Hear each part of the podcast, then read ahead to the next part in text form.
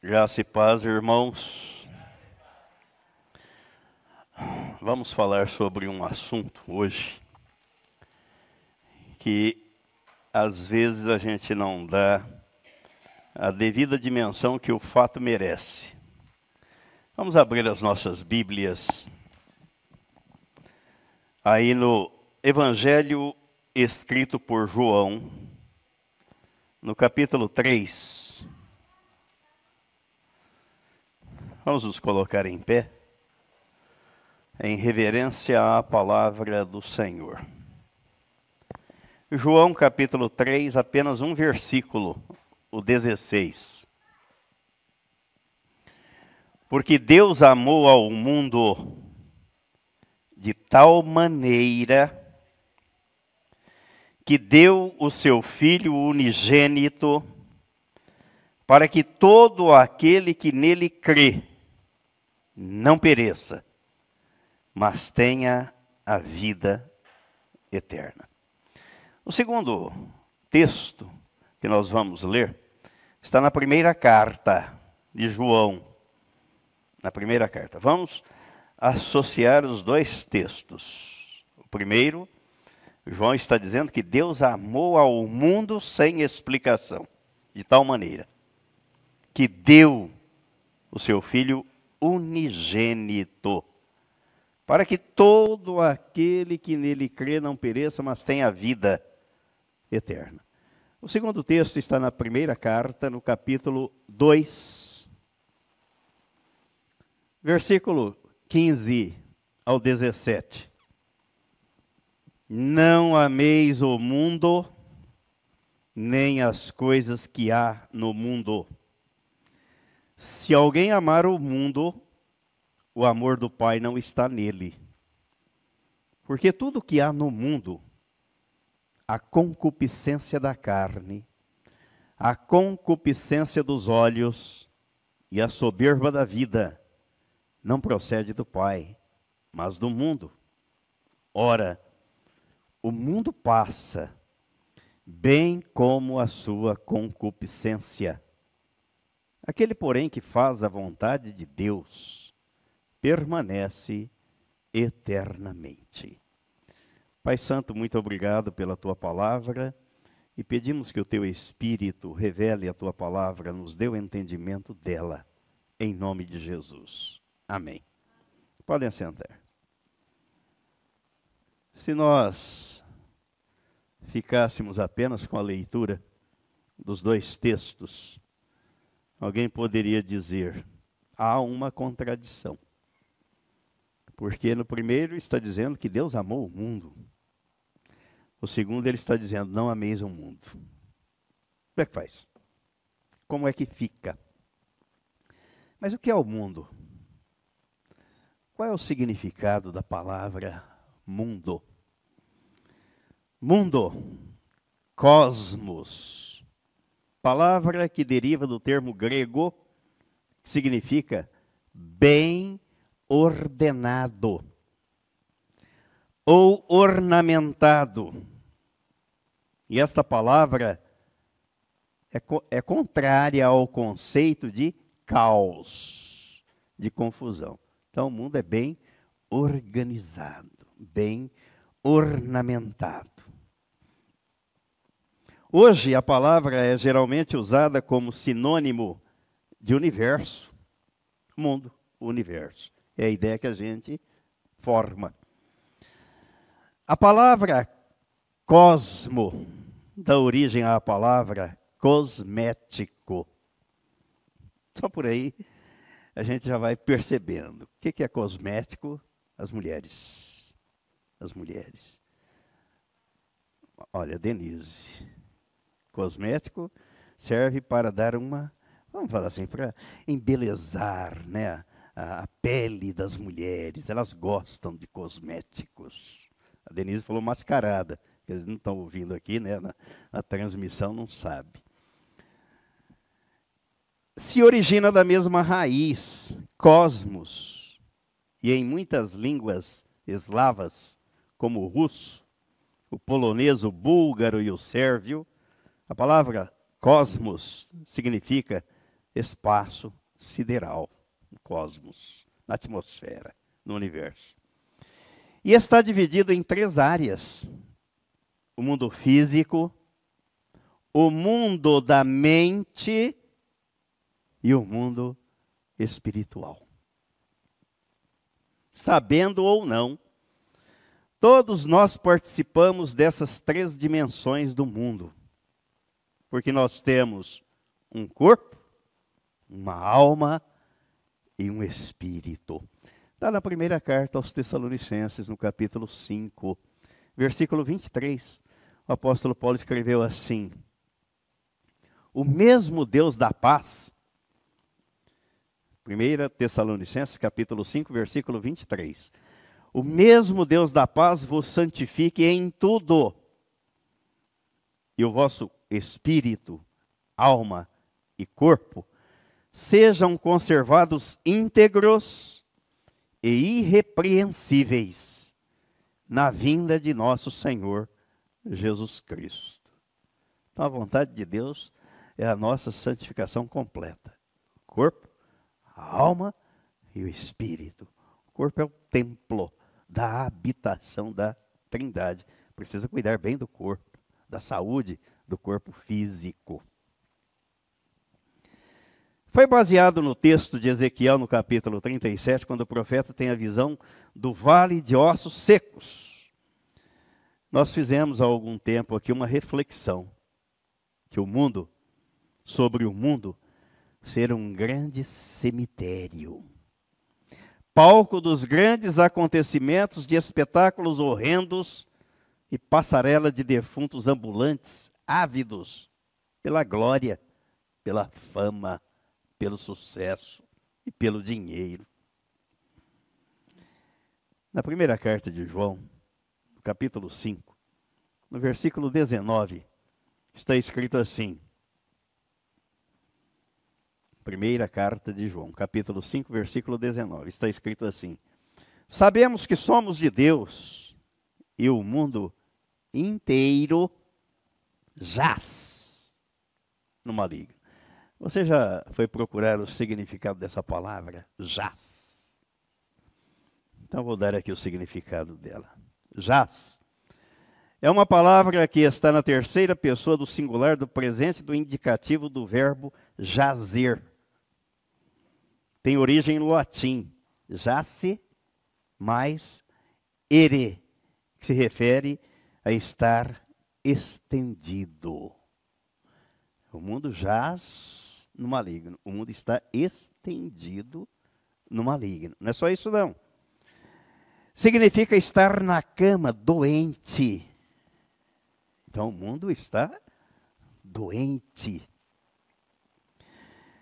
Jaz, na língua portuguesa, o termo provém do verbo jazer, que significa estar morto. Está sem vida. Jaz nas lápides, nos cemitérios, jaz fulano de tal, sem vida, está morto. É assim que o mundo anda, morto, se encontra morto. Tem significado também no ambiente jurídico com a expressão de estar jacente, não é já sentir, não, não é do verbo sentir, não. É uma palavra só, jacente, que emerge dali, que brota dali. A palavra jaz também pode se relacionar com o ato de estar situado no sentido de ficar, permanecer e pode ainda representar algo que está fundado ou apoiado. Então o mundo está fundado, o mundo está apoiado no maligno.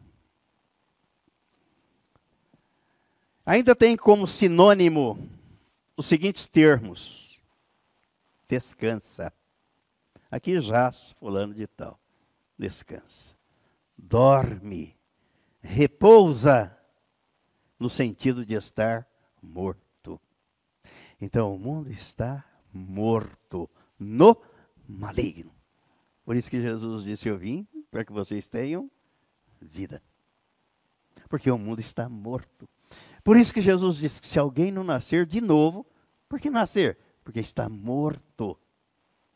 morto não pode ver o reino de Deus, não pode entrar no reino de Deus.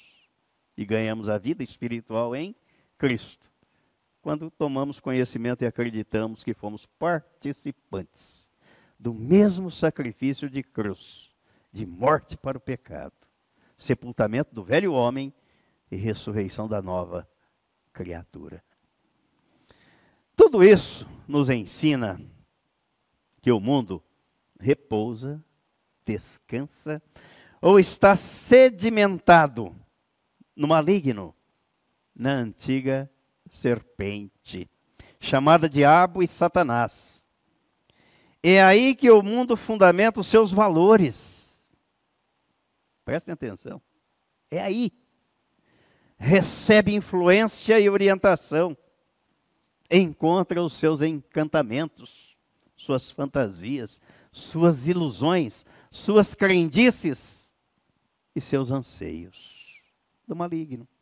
O mundo jaz no maligno. Por isso que João está dizendo: não ameis o mundo, e nem as coisas que há no mundo. Está no maligno. Não foi sem razão que o nosso Senhor Jesus Cristo disse que o maligno é o príncipe do mundo é o encantador do mundo e é aquele que é admirado, que influencia o mundo. No Evangelho, escrito por João, capítulo 14. Evangelho. Capítulo 14. Versículos 30 e 31. Já não falarei muito convosco porque aí vem o príncipe do mundo. E ele nada tem em mim. Contudo, assim procedo para que o mundo saiba que eu amo o Pai e que faço como o Pai me ordenou. Levantai-vos, vamos-nos daqui. Aí vem o príncipe do mundo. Jesus não quis nem contato com ele. Ele nada tem em mim. Mas eu procedo assim, para que o mundo saiba que eu amo o Pai e faço como o Pai me ordenou, não como o diabo quer. Nesse contexto, se segurem nas cadeiras. Segurem. O mundo é a sociedade organizada pelos seres humanos, o mundo. E está em constante oposição ao reino de Deus. Ele não é aliado de Deus. O mundo não propaga as virtudes do reino de Deus, mas do império das trevas. Por isso, nosso Senhor Jesus Cristo não orou pelo mundo, orou apenas, pelos seus, por aqueles que são seus, que estão nele e em Deus. João, capítulo 17, versículos 9 e 10. É por eles que eu rogo, não rogo pelo mundo, mas por aqueles que me deste, porque são teus Ora, todas as minhas coisas são tuas, e as tuas coisas são minhas, e neles eu sou glorificado. O dia que eu percebi o que Jesus disse aqui, entendi o que ele disse aqui, eu fiquei sossegado. Porque eu vivia aflito de orar por alguém que não tem nada com Deus que nem quer saber de Deus, sequer quer saber de Deus. Não está interessado nas coisas de Deus, nas coisas espirituais. Jesus disse: Eu não rogo pelo mundo. Jesus não fez assim. Ele não orou pelo mundo, porque o mundo jaz no maligno. A humanidade vive, o mundo é uma sociedade organizada sedimentada, assentada nas obras infrutuosas das trevas. Esse é o mundo. Ainda nesse mesmo capítulo 17 de João, os versículos 14 ao 18, Jesus continua na oração dele aqui. Eu lhes tenho dado a tua palavra e o mundo os odiou, porque eles não são do mundo, como também eu não sou. Não peço que os tires do mundo, e sim que os guardes do mal.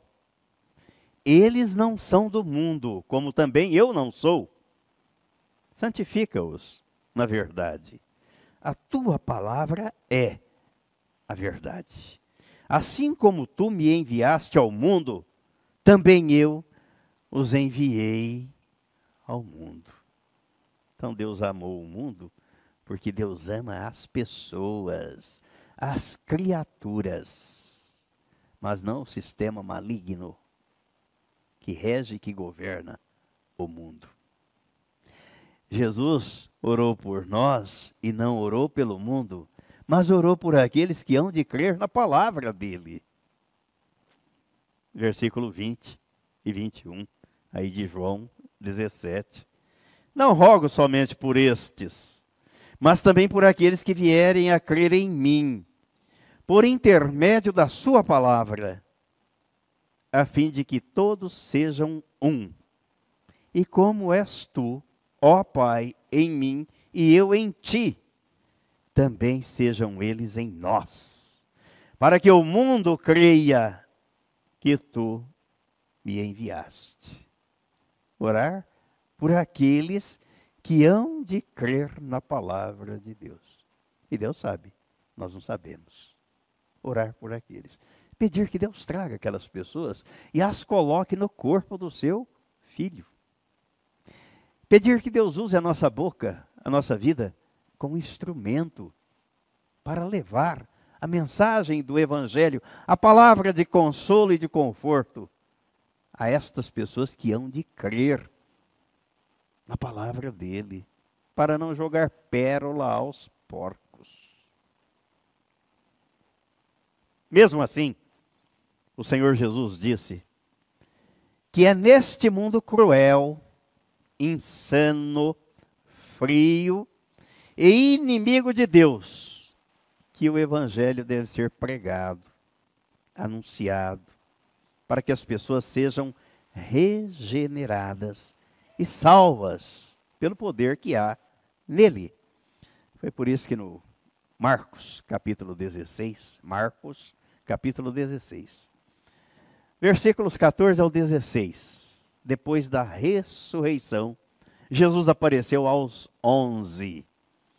Marcos capítulo 16, versículos 14 ao 16. Finalmente, apareceu Jesus aos onze quando estavam à mesa e censurou-lhes a incredulidade e dureza de coração, porque não deram crédito aos que o tinham visto já ressuscitado.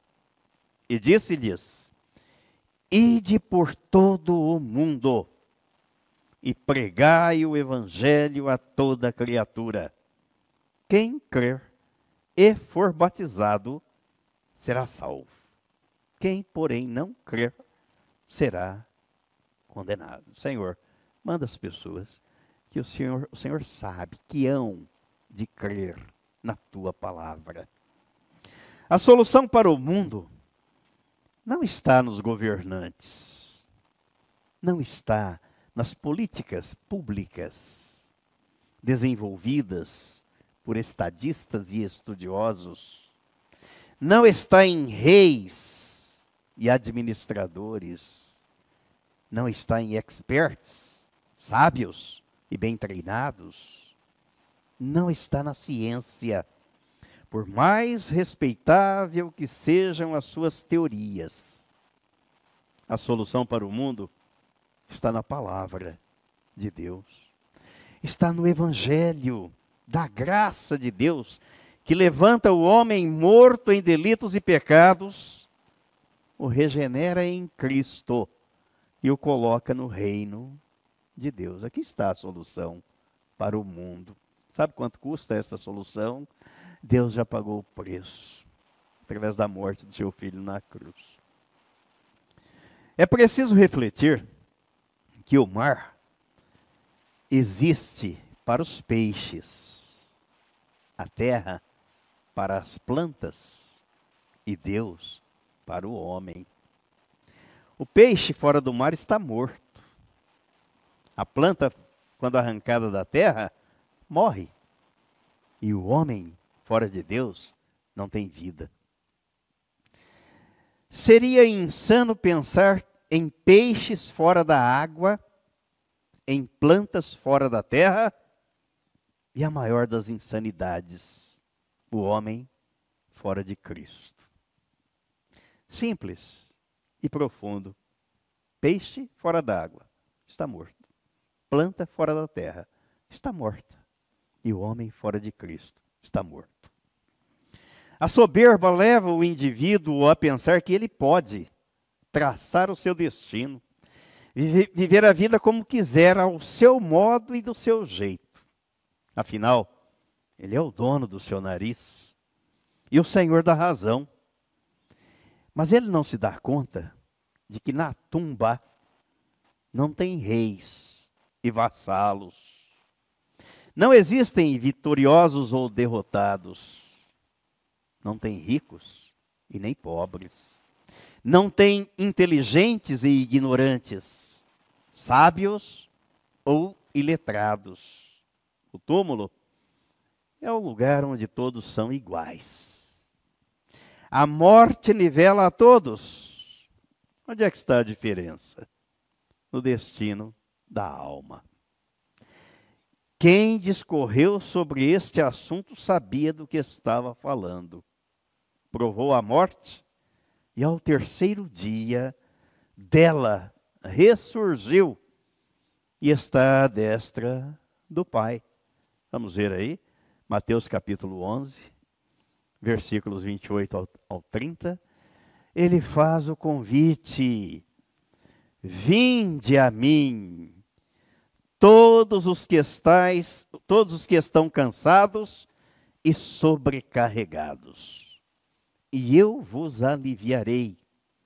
Tomai sobre vós o meu jugo e aprendei de mim, porque sou manso e humilde de coração, e achareis descanso para a vossa alma, porque o meu jugo é suave e o meu fardo é leve.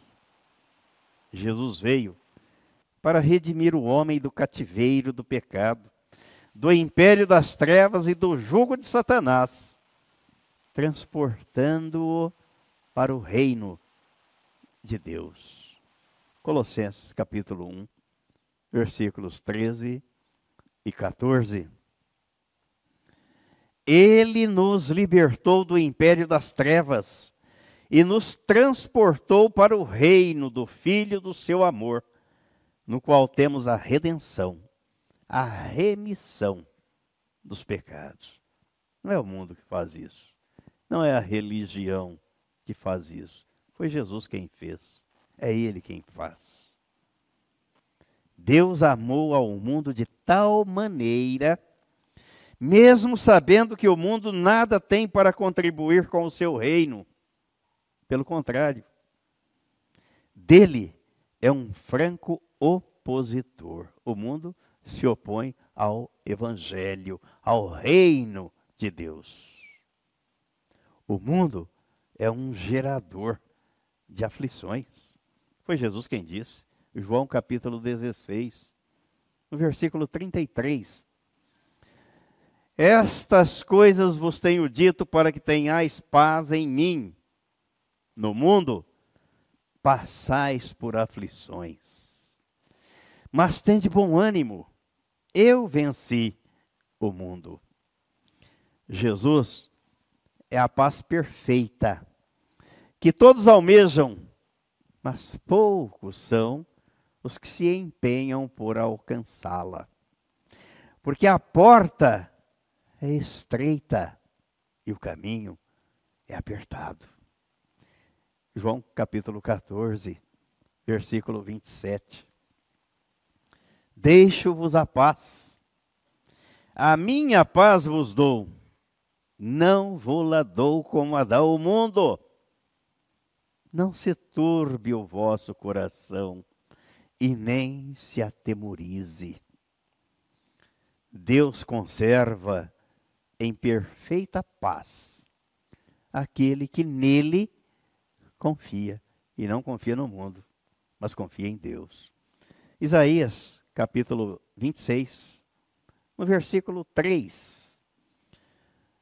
Tu, Senhor, conservarás em perfeita paz aquele cujo propósito é firme, porque ele confia em ti. Da mesma paz, não desfrutam os incrédulos, o ímpio, o perverso ou o mundo. Isaías capítulo 48, versículo 22. Para os perversos, todavia, não há paz, diz o Senhor, não sou eu quem digo, é o Senhor quem diz. O mundo não tem paz. A paz está em Cristo, Ele é a nossa paz. É imensurável a paz daqueles que têm prazer na palavra de Deus, coisa que o mundo não pode experimentar, porque o mundo sucumbe às propostas do maligno. Salmo 119, versículo 165. Grande paz tem os que amam a tua lei. Para eles não há tropeço. Cristo não tropeça com a gente. E o Espírito Santo não deixa o cristão tropeçar. Eu lembro de um, de um cântico né, que na igreja tradicional cantava, para as crianças ainda, hein?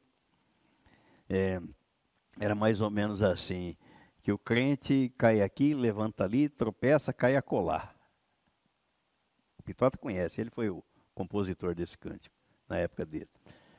Então, aí quando eu vi na Bíblia, a, a primeira carta de Pedro, né, ele dizendo, a segunda carta no capítulo 1, ele dizendo, segunda carta, escrita por Pedro, no capítulo 1, no versículo 10, ele diz assim: Por isso, irmãos, procurai com diligência cada vez maior confirmar a vossa vocação e eleição, porquanto, procedendo assim, não tropeçareis em tempo algum. Aí o salmista do Salmo 119, então, no versículo 165, ele está dizendo: grande paz tem os que amam a tua lei. Para eles, não há tropeço. Cristo não tropeça junto comigo. E ele vive em mim. O Espírito Santo me guia, não vai me deixar tropeçar. Conclusão.